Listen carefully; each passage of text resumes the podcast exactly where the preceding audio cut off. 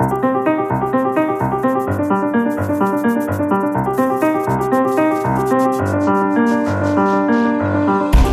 Inorgânico é a palavra que neste final de ano salta do dicionário para a rua em França, há mais de um mês, também na Bélgica, e com uma tentativa de importação do fenómeno marcada para o final desta semana em Portugal. O protesto tem sido canalizado em Portugal para lutas sindicais, até aqui eh, com novas matizes. Temos o exemplo da greve dos enfermeiros eh, financiada. São temas para o olhar dos pares da República desta semana. Manuela Ferreira Leite e José Ribeiro Castro, bem-vindos aos dois. E começo por si, Dr. Manuel Ferreira Leite, para lhe perguntar eh, se esta estas eh, formas de, ehm, de protesto inorgânico a que assistimos em França, mas também na Bélgica, são eh, sintoma de uma nova forma de fazer, eh, de protestar, ou se têm também a semente de um fracasso das habituais estruturas de mediação? Bom, eu provavelmente diria que o que provavelmente acontece é que existe uma mistura das duas situações. Portanto, nem é só uma causa, nem apenas outra. Uh, há aqui uma mistura de várias origens. no caso de França, o movimento teve como pretexto, e eu sublinho a palavra pretexto, uma, uma questão de natureza ambiental, ou que surgiu como uma expressão de natureza ambiental, ou um protesto, custa-me a crer que esse tema tenha conseguido reunir uma manifestações com essa dimensão e com essa força uh, com que surgiu, acho que obviamente que se trata de um pretexto uh, para fazer desplotar um conjunto de situações eh, mal digeridas que têm a ver com muitos outros aspectos que não apenas esse que é manifestado. No caso de Portugal, ao perceber-se neste momento que se está a querer importar eu diria mais imitar. Uh, algo que aconteceu que teve grande impacto, um, uh, uh, enfim, impacto. Na rua e mediático. Mediático. Uh, que, portanto, direi que aguça o apetite para quem quer ter visibilidade nas suas reclamações.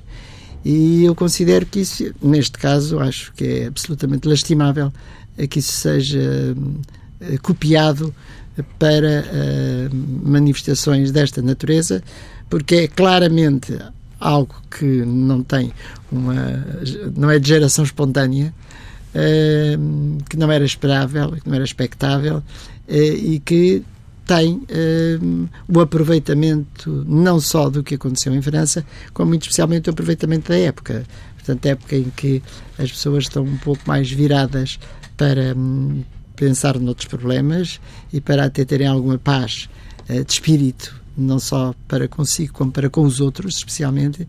E, portanto, é verdadeiramente inoportuno um, e como se tem assistido a um avolumar do número de greves por todos os setores, não creio que fosse necessário um pretexto para vestir uh, coletes amarelos. Quer dizer, acho que mesmo sem coletes amarelos, nós já vimos o país a espalhar-se por, por, todos os lados, com greves e com manifestações. Portanto, não consigo perceber em que é que o, o colete amarelo adiciona àquilo que já se está a passar no país. Além de inoportuno, pode ser oportunista? Na sua uh, tenho poucas dúvidas acerca de fazer ou de ter tendência para fazer uma afirmação desse estilo. Doutor Ribeiro Castro, esta eh, manifestação uh, em França uh, resulta de uma falta de respostas por parte, neste caso, do presidente uh, Macron, ou é sinal de algo até mais profundo na, na sociedade francesa? Bom, eu, eu, concordo com o que disse a doutora Manuel Ferreira Leite, que estes protestos, quando acontecem, resultam de causas mais profundas. Não é? Há um detonador, mas que incendeia um, um mal-estar muito profundo. É? Uh, nós tivemos uma demonstração disso enfim, na maior manifestação civil que tivemos quando foi do caso da TSU. É? Exatamente. Uh, que não teve nenhum pré-aviso. Não, não houve coisas no Facebook, enfim, nem coletes amarelos, laranja ou verdes, o que é que fosse. Mas onde havia um mal-estar com a crise financeira em que o país estava e as consequências que isso teve. Estávamos no, no início das políticas da Troika, havia uma grande inquietação e o anúncio infeliz de uma medida infeliz uh, incendiou uh, os ânimos e houve uma manifestação maciça, pacífica uh, na cidade espontânea. portuguesa. Espontânea, espontânea. E, e pacífica na, na sociedade portuguesa. Eu creio que em França isso também começou de uma forma espontânea, que foi ganhando volume eh, pelo mal-estar, enfim, com o nível dos salários, a quebra do poder de compra, eh, que podíamos dizer as taxas e taxinhas, eh, pronto, portanto, houve esse, eh, esse mal-estar que se foi avolumando. E atingiu, de facto, proporções que merecem a, a mais severa condenação. Quer dizer, aquilo, aquilo que temos visto em Paris é uma absoluta selvageria eh, que eu acho que nem no maio de 68 havia esse tempo. E houve grandes combates na rua no Quartier Latin não era ao fim de, não estava marcado para o sábado era todos os dias. E, eh, mas não vi selvagerias a frio eh, como vimos nas ruas de Paris partir montras, incendiar carros etc não.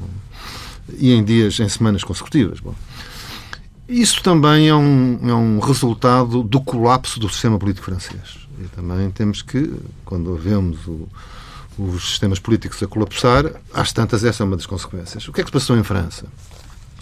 O presidente Macron, uma grande estrela, eh, não sabemos se ascendente, se cadente, eh, não tem estrutura política para ser o presidente da França, ao modelo da Cinquième République. Ele foi escolhido porque os gurus disseram que era a carta mais eh, segura para bater a senhora Marine Le Pen. E, eh, e portanto, os, os, partidos franceses, o resto, colapsaram. O Partido Socialista desapareceu. Os republicanos, eh, portanto, herdeiros do UMP, enfim, da, da, da direita francesa golista, enfim, o que sobra disso tudo também colapsou. E foi eleito presidente da França, com maioria absoluta, como, como o sistema exige, alguém que à primeira volta teve 23%. E, portanto, o presidente Macron representa 23%.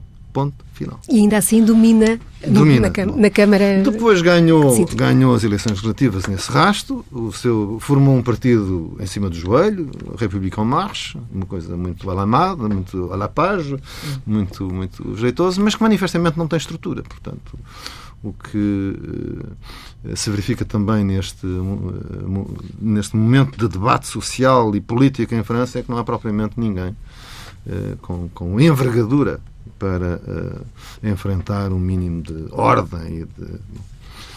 Uh, e, portanto, vamos a ver como é que isto acaba, não é? Portanto, ainda não acabou, arrefeceu, não, não, não acabou, mas, enfim, há aqui uma reflexão também importante uh, quanto à fragilidade de um sistema político. agora vai ter a próxima, a próxima prova, vai ser as eleições europeias, provavelmente favoráveis à senhora Marine Le Pen, que foi atropelada pelo sistema político francês eh, nas eleições presidenciais e legislativas, mas, portanto, haverá aí um partido fora do sistema que uh, ganhará gás. Portanto, as perspectivas não, não são boas se não houver um, um, como se diria em francês, um redressement do, do, do sistema político. Enfim, há sempre uma solução que é aplicar a sábia medida do Egito, que é proibir a venda dos coletes amarelos. Não é? Proibindo a venda dos coletes amarelos, resolve-se resolve o problema. Mas, mas há este, esta fragilidade, de facto, do Estado francês. E da, da... Os partidos são também estruturas de enquadramento da opinião. Não é? de alguma forma controlam, controlam entre aspas, o, a, a, parte de manifestação negativa. Sim, portanto, é. Até como os sindicatos nesse aspecto. Não, também, e também, medida... também eh, podem responder, não é? Eu recordo em mais de 68, há bocado evoquei, enfim, eh, o, o golismo estava em grande pujança e o, o Partido Golista pronto, representava uma certaine idée de la France e, portanto, esse... Eh, hoje não há, não é? Nós não vemos grandes figuras, não é? Eh, na Assembleia Nacional Francesa a tomarem a palavra e enfrentarem eh, esta, esta onda social de contestação. Não, não vemos. E vemos por Não, ia só dizer que estou perfeitamente de acordo com, com o que disse, um, ehm, que essa ausência de figuras políticas é geral, portanto, não é uma característica específica da França. Sim um, e que se havia dúvidas sobre o colapso do uh, Macron, ela neste momento está à vista com a reação que ele teve perante as contestações. Era exatamente que, que cedeu Porque em toda a linha, quase. Ao, ao, ao ceder em toda a linha, uh, significa pura e simplesmente que se está absolutamente indiferente para as regras europeias. E é a França que dá esse exemplo. É a França que dá o exemplo. Quando vê as pessoas na rua, o que é que eles pedem? Dá-lhes aquilo ainda mais alguns bónus e coisas que não pediram. Bom, isso significa que efetivamente está absolutamente desenquadrado da política orçamental, enfim, dos tratados que a França assinou e que deve ter assinado em primeiro lugar, quase na medida em que é um dos grandes orientadores da política europeia. Bom, isso, em última análise, vai reverter contra os manifestantes, não é? Porque eles vão, vão pagar as consequências em mais ainda, impostos, taxas e taxinhas. Mas isso, isso é ainda poder-se-ia dizer que era masoquismo. e dizer estão a pedir, dou-vos e agora vão ver o resultado. Mas é que nem sequer eu acho que é por masoquismo, é simplesmente por uma ausência total de ideia, de política, de, de orientação, de consequências e incapacidade total de liderar um processo. E, portanto, quando há um. Porque se a França Isso, estivesse sim. numa situação tão boa que efetivamente permitisse tudo aquilo que ele neste momento deu, então eu diria que realmente foi boa a manifestação, ainda bem que se manifestaram, porque obrigou o país a, a, a ajustar-se, mas não é. Eles vão voltar à situação de infratores. Exatamente. Vão entrar numa situação orçamental Exatamente. muito próxima da Itália. Bom, mas quando nós pensamos que já está a Itália e a França nessa situação vão criar um problema na zona euro que nós podemos é pagar por tabela, não é? Também, se for por tabela. Exatamente, é por isso e, que portanto, é um dos meus é, muito... é um dos pontos que eu considero que estamos a cantar enfim, vitórias uh, com uma enorme antecedência e sem pensar que um dos nossos pontos fortes hum. era a situação europeia mais ou menos desequilibrada, claro. na medida em que de alguma forma recuaram na política que estava a ser seguida após os fracassos uh, de, em determinados países de, das suas intervenções e neste momento é verdadeiramente quase que impensável se nós pensarmos o que se passava há três ou quatro anos, com a Grécia, com Portugal, com a Irlanda, Irlanda. aquilo que se passou, e que passado dois ou três anos é a Itália e, e é a França, são só esses, por acaso, Sim. são coisas pequenas, sem importância, não é?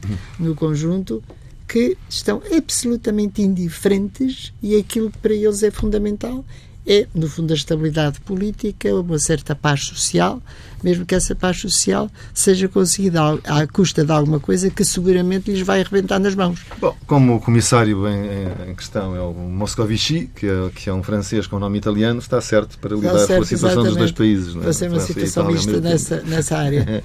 Mas, hum. hum eh, portanto, este caso é um caso que é preocupante por aquilo que tem de significado em termos de de um, estabilidade uh, que nós pensávamos, eu pensava que poderia estar mais ou menos controlada em relação à política europeia e que efetivamente está neste momento a desabar. Sim, sim. Não, mas o que a doutora Manuel Ferreira Leite disse relativamente ao presidente Macron é de facto a prova do fracasso absoluto, não é? Macron foi apresentado como o grande europeísta, o grande aliado da senhora Merkel. Exatamente. Uh, finalmente vamos ter outra vez o DU, o DU Maravilha, uh, a recomposição do eixo-franco-alemão. É um desastre absoluto, não é?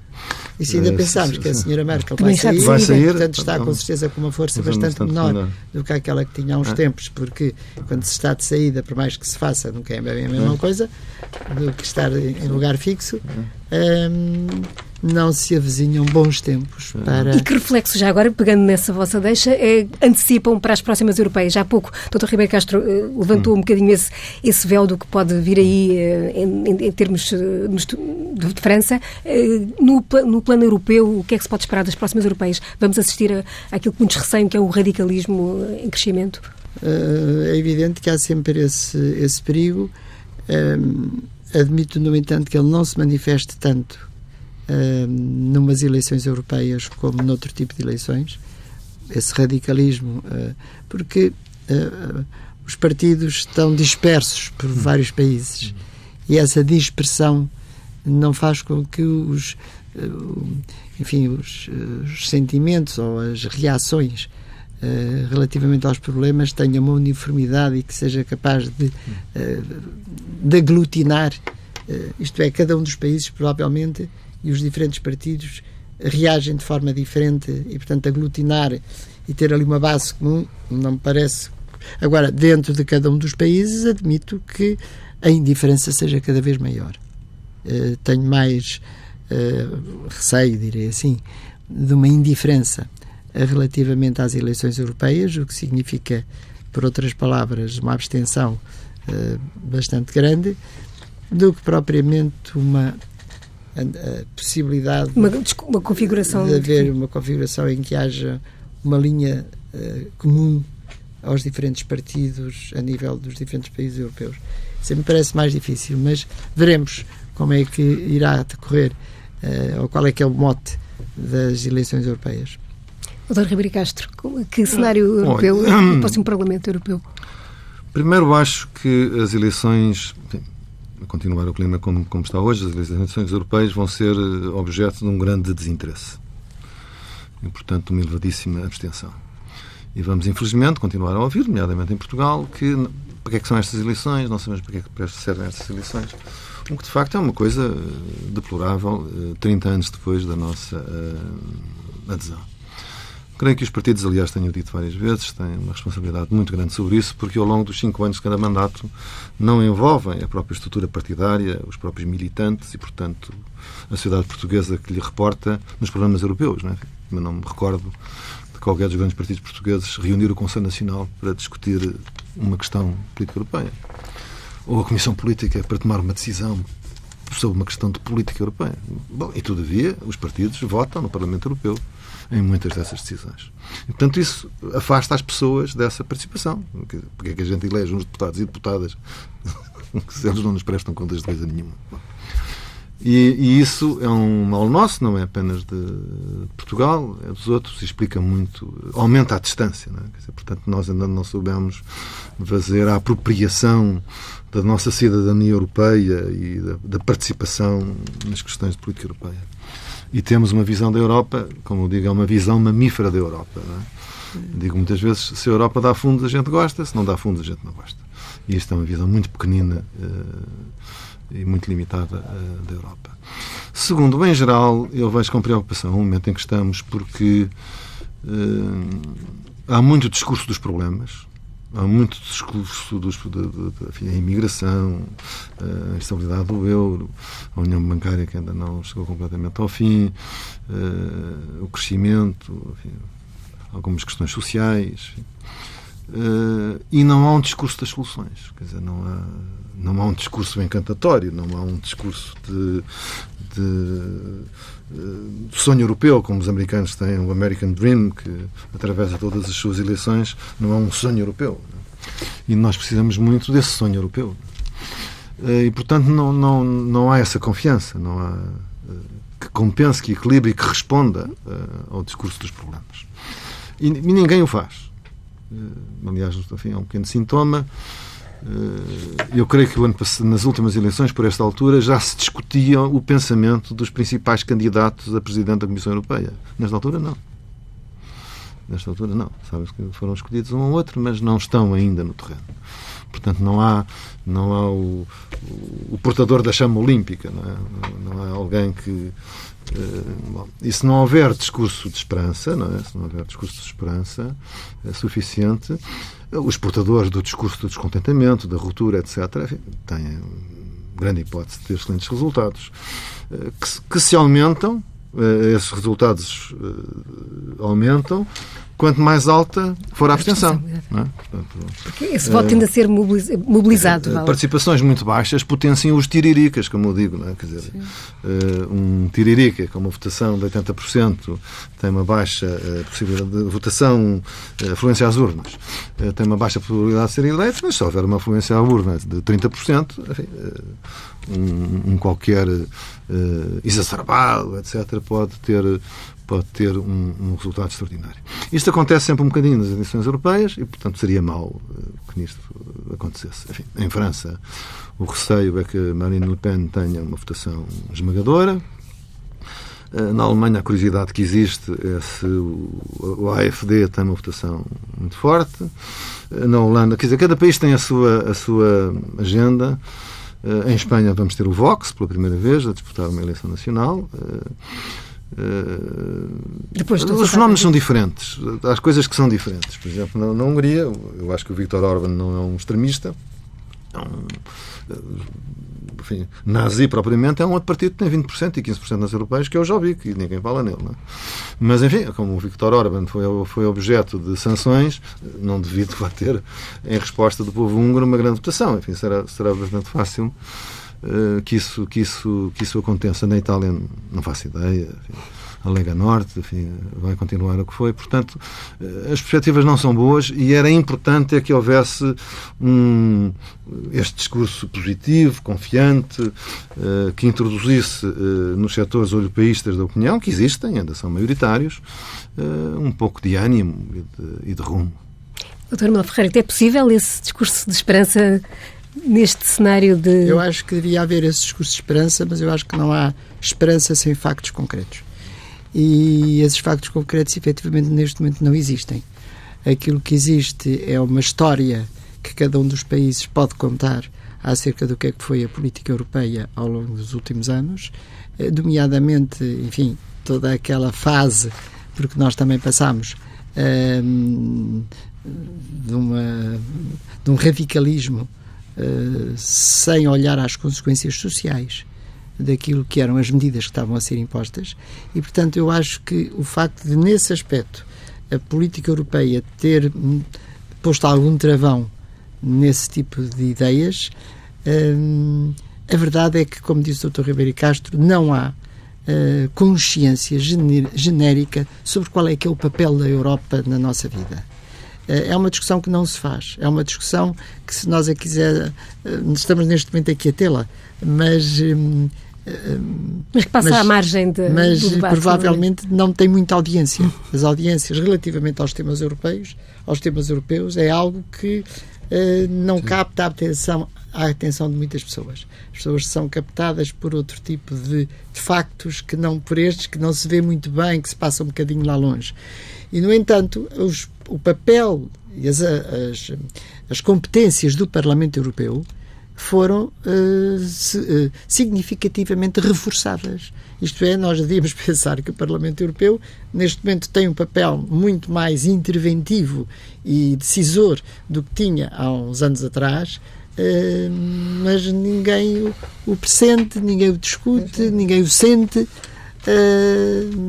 e, portanto, as eleições europeias vão se concentrar, no nosso caso, vão se concentrar na discussão entre os diferentes partidos e tentar tirar a medida e a temperatura a cada um dos uh, partidos para, uh, para, depois, para fazer uma, um discurso uh, no respectivo sentido para as eleições legislativas. Agora, a Europa não vai estar seguramente no centro da discussão nem na preocupação das pessoas. Se assim fosse, seria esquisito pelo menos que ainda não tivesse surgido uh, as grandes uh, uh, orientações e as grandes cabeças, os grandes líderes que viriam para as candidaturas do Parlamento Europeu, que é coisa que praticamente ou já se sabe mais ou menos quem é.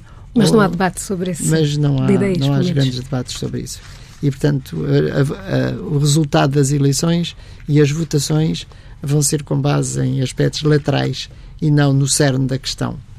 Deixe-me pegar numa ideia que há pouco uh, expressou para uh, avançar em relação ao nosso uh, próximo tema, que tem a ver com as recentes greves uh, dos enfermeiros, sobretudo, mas também esta uh, espécie de greve, não sei se poderia chamar assim, dos bombeiros em relação a reportarem para a Autoridade de, de Proteção Civil as ocorrências, mas sobretudo no caso dos, dos enfermeiros e das outras greves, várias guardas prisionais, forças de segurança, enfim, que ocorreram e estão a ocorrer nestes tempos, para lhe perguntar se isso é, é reflexo, de certa forma, de do discurso de sucesso uh, que o governo teve uh, e está a ter, e em ano eleitoral provavelmente irá acentuar. Se é isso, é o reverso dessa medalha, desse discurso de sucesso, é as pessoas pedirem mais, já que se o país está não, bem. Não tenho dúvidas acerca, não tenho poucas dúvidas acerca de que um processo reivindicativo como aquele que neste momento está a surgir só pode basear-se numa expectativa que julgam que existe. Portanto, se existe uma expectativa de grande melhoria, de grande alteração, de grande maior riqueza, de grande maior bem-estar que surge por aí, porque pergunto porque é que então não me toca a mim. E como acho que toca a pouca gente, todos os outros que estão de fora acham que têm possibilidade de vir a ter. E como estamos a entrar em período eleitoral, evidentemente que é o período mais ajustado para se pensar, tal como fez o Sr. Macron, que uh, pede e eu dou, possa ou não possa. Um, e, portanto, é evidente que não é por acaso que é neste momento que essas reivindicações, mas que todas, quase todas elas, têm um sinal da chamada frustração por não terem aquilo que lhes eh, deram como expectativas podiam vir a ter. Quer dizer, quando se considera que estamos no milagre da situação económica, que há coisas que são os milagres, que são as coisas que nunca aconteceram há não sei quantos anos e que neste momento acontecem, e eu estou exatamente na mesma. Então espera lá que é a altura de eu pedir, porque é a altura de haver para distribuir e de politicamente ser apetecível que tal aconteça. Expectativas uh, elevadas eh, que não são concretizáveis, porque a situação não é suscetível de pensar que é concretizável. Neste momento, a situação é bastante mais eh, eh, instável do que aquilo que seria há uns tempos, exatamente por todas estas situações na Europa. Dá uma instabilidade muito grande, esquecendo de nós que uma parte fundamental que decorreu da nossa melhoria na questão da situação económica, que é verdadeira, que existe, mas uma parte dela foi claramente resultado da situação em que estava a Europa, uma situação de, de, de, uma certa esperança, de um certo equilíbrio, de um certo crescimento, e de repente tudo isto desabou. Hum, e portanto, só essa envolvente económica pode ser suficiente para anular muitos dos, uh, muitos dos efeitos positivos eh, que tiveram, eh, que, que, se obteve na política económica portuguesa, que não as nego, mas que obviamente que não são não são suscetíveis de marcar uma situação. São suscetíveis de marcar um, um sinal, um começo, um sinal, um caminho que está a ser percorrido, que pode ser bem percorrido, que pode ter bons efeitos, mas de forma nenhuma é algo que se considera que chegamos a um, a um fim de um caminho. Doutor Ribeiro Castro, o Governo está a, está a colher agora aquilo que semeou com o discurso de, o, de governo, o governo e a geringonça. A geringonça até, a parte da geringonça que até vão mais à frente e, e, provavelmente o que estamos a assistir é uma geringonça em derrapagem e se isto vai ser o ano eleitoral eu, é caso para estar muito preocupado é? uh, com o que se vai passar porque se anuncia é? portanto a geringonça já não traz paz social pelo contrário é um, uma gasolina social que vai incendiando uh, vários conflitos uh, em, diferentes setores. Eu creio que aqui, como disse o Dr. Manuel Reis Leite, há aqui uma questão política não é? e do discurso. É? E, portanto, uma sementeira de ilusões e de expectativas que depois, obviamente, quem se sente que ficou para trás também quer. É? Portanto, e eu creio que há aqui um, uma questão que eu sempre chamei a atenção, mesmo no tempo da Troika, eh, e que tem a ver com este discurso uh, da austeridade, em que a esquerda e a direita acho que patinam nele uh, de uma forma muito pouco adequada à realidade. Para mim, nós não vivemos em austeridade. Nós vivemos, enfim, numa tentativa de rigor financeiro, o que não é a mesma coisa. É? Uma política de austeridade, para mim, acontece quando alguém tem muitos recursos e porque é avaro ou porque tem uma política de, de hiperpoupança, de entesouramento, não gasta aquilo que podia gastar. Isso então é uma pessoa austera, é um governo austero. Pode gastar e não gasta. Agora, não é uma política de austeridade quando um governo não gasta aquilo que não tem. E um país não gasta aquilo que não tem. E isso foi o que nos aconteceu quando a Troika veio cá socorrer-nos. Tanto que não tínhamos que eles tiveram que nos emprestar. Para a gente fazer uma certa travessia e, e conseguirmos repor algum pé. Ora, eu creio que nós ainda não. não pronto, houve, houve, houve progressos, indiscutivelmente, quer no governo do Dr. Pedro Passos Coelho, quer agora, do ponto de vista financeiro, mas convém não, não, não dizer que acabou a austeridade. Então, então chegou a festa. Então chegou a festa, como dizia uma ministra, uh, foi uma festa. É? Portanto, então eu também quero festa. É? E, e, de facto isto pode tudo descarrilar. É? Nós, nós, nós, nós estamos longe de ter os equilíbrios fundamentais estabelecidos. nós estamos longe de ter um Estado reformado com rotinas boas.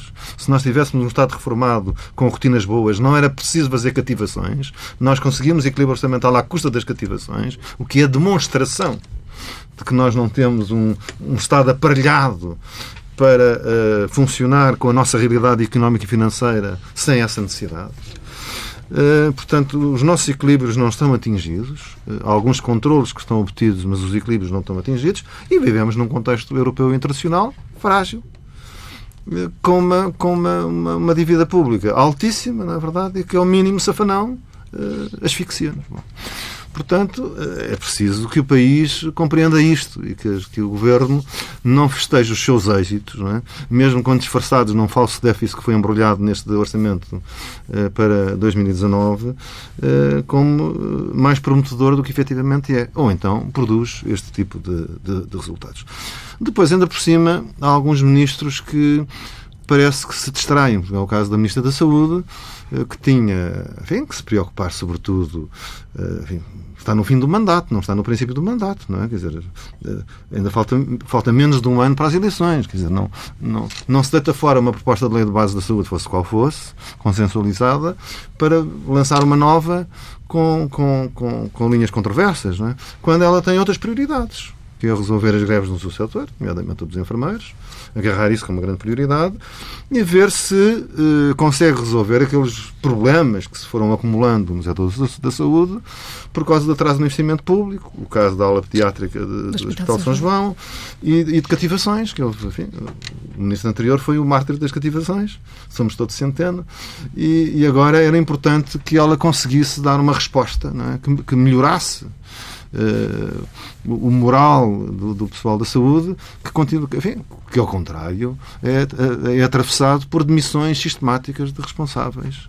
Bom, portanto, essa é a sua prioridade, não é? Portanto, uh, num contexto de greves, de intranquilidades, de insatisfação, é? era muito importante que ela fosse, no meu entender, a correr a isso, eh, em vez de se meter noutros voos que, que, que podem dar um despenhamento rápido e ser prejudiciais ao, eh, ao governo. Esta greve dos enfermeiros de, de, que estamos a falar é uma das eh, que tem tido mais impacto, até porque é pela área e, pelo, e, pelo, e, pelo, e por quem afeta diretamente. Como é que vê esta, esta greve? Os fins justificam os meios neste caso? Uh, bom, isso é um ponto difícil de, de, de, avaliar. É evidente que eu acho que o direito à greve toda a gente o tem, portanto não discuto isso, nem ninguém discute. Uh, que toda a liberdade tem uma limitação, também é verdade. E, portanto, não há liberdade sem limitações. E no caso dos enfermeiros, se é verdade que operações urgentes possam ser adiadas, se é verdade que aumentou a lista de espera de uma forma que dificilmente será recuperável a tempo de uh, salvar ou melhorar a vida de muitas pessoas, é evidente que se atinge uma zona que, em que a liberdade não é suscetível de, claro. de ser admitida. Uh, mas eu acho que aqui o ponto, como de resto já o Ribeiro Castro também referiu, é que o ponto fundamental é o seguinte: é que os nossos êxitos relacionados com a austeridade, acabou a austeridade ou não acabou a austeridade, temos um déficit assim ou temos um déficit assado, são medidos por números. E, portanto, ao ser medidos por números, é, é fácil eu qualificá-los. Eu, se quiser, na minha casa, ter um déficit ou até um superávit, tenho uma forma clara de o fazer. A minha maior rubrica de despesa será a alimentação, e eu ponho toda a gente a pão e laranjas, toda a gente passa fome, os filhos estão a, a, a emagrecer, mas eu sou uma belíssima gestora porque com pouco dinheiro, como estou a matar toda a gente à fome, é evidente que me chega ao dinheiro. Ora bem, é mais ou menos isso que está a acontecer. Eu não me interessa nada que o déficit seja zero.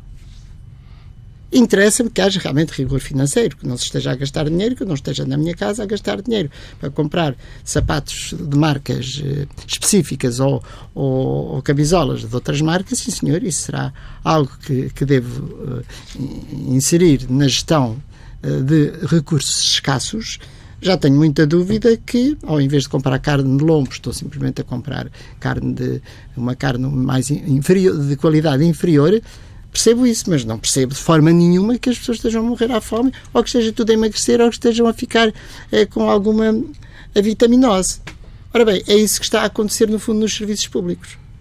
E nós temos tido muita sorte. Nós estamos cobertos de sorte. Porque aquilo, já falei nisso várias vezes e vou tornar a dizer, aquilo que se passa, por exemplo, nos transportes, é fácil eu ter um déficit equilibrado a zero ou até positivo e não fazer conservação dos transportes. Muito fácil.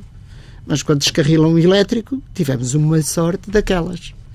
Porque, do ponto de vista, direi que humano, não teve um impacto tão grande quanto isso, mas podia ter. Eu ainda não sei porque é que aquele helicóptero há dois dias caiu. Não sei. Se era falta de travões, se era falta de gasolina, se era falta de manutenção, se era uh, um certo envelhecimento do helicóptero, se o que, é que era, não sei. Só que há um conjunto de sintomas que uh, temos tido muita sorte em que eles não tenham ocorrido. E nesse aspecto, e nesse aspecto, eu acho que uma política, disto isto dezenas de vezes, vou dizer mais uma. Uma política é boa ou má de acordo com os seus resultados. Avalia-se pelos resultados mas não é pelos resultados dos números, porque os números constroem-se. É pelos resultados visíveis daquilo que é efetivamente o nosso dia a dia. Se os transportes estão a arrebentar, se a saúde está a arrebentar, se a educação também não está muito melhor, vamos por aí fora e eu pergunto se, se, se isso é austeridade, rigor financeiro. Não, não é nada. É pura e simplesmente uma propaganda política que deve haver pessoas que acham que nós vivemos e sonhamos e temos pesadelos por causa do déficit. Eu tenho pesadelos não é por causa do déficit, é por causa das consequências que leva a que, por causa deste déficit, possa acontecer outro, quase, outro tipo de coisas. E esse, e esse tipo de coisas, por exemplo, no caso da saúde, é muito visível.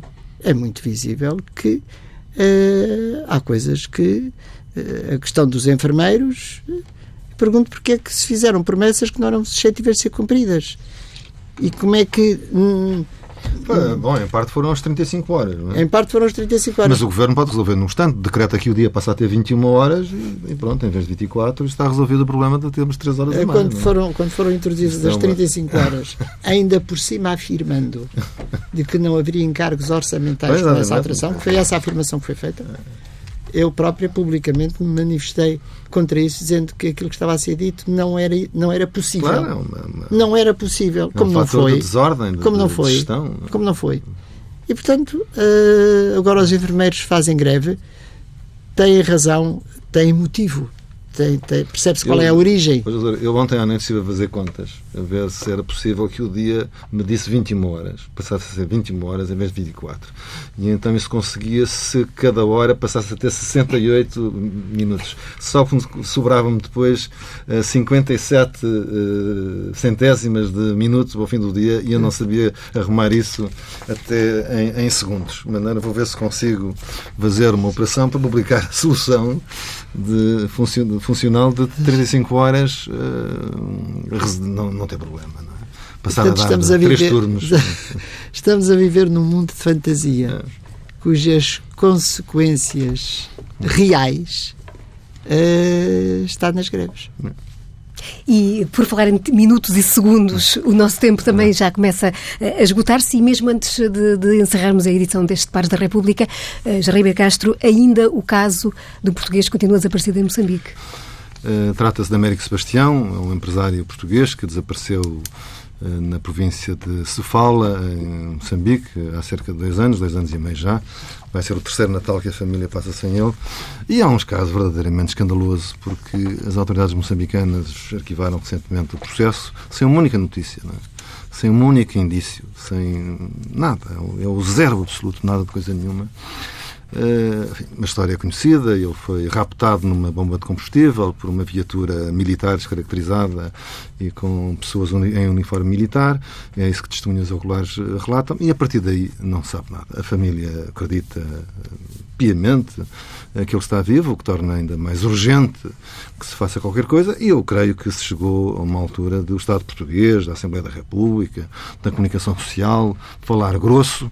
Eh, é bom que nos preocupemos com o Estado daquele saudita que foi massacrado na Turquia, o Khashoggi, mas temos aqui um português que desaparece há dois anos e não pode estar desaparecido sem responsabilização, assim sem mais nem menos, e sem que os Estados façam a sua obrigação, quer o Estado diretamente envolvido, o Estado moçambicano, que era o Estado português. Aqui há uma ação diplomática vigorosa que Portugal pode fazer junto de Moçambique, na União Europeia. Ele era também um cidadão, era, não é, um cidadão europeu.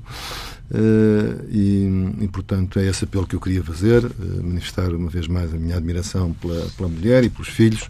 É gente de uma coragem extraordinária, numa provação muito difícil, mas que esperam, naturalmente, de, de, dos dos seus compatriotas e do país, do Estado português, uma ação mais enérgica do que tem sido até agora.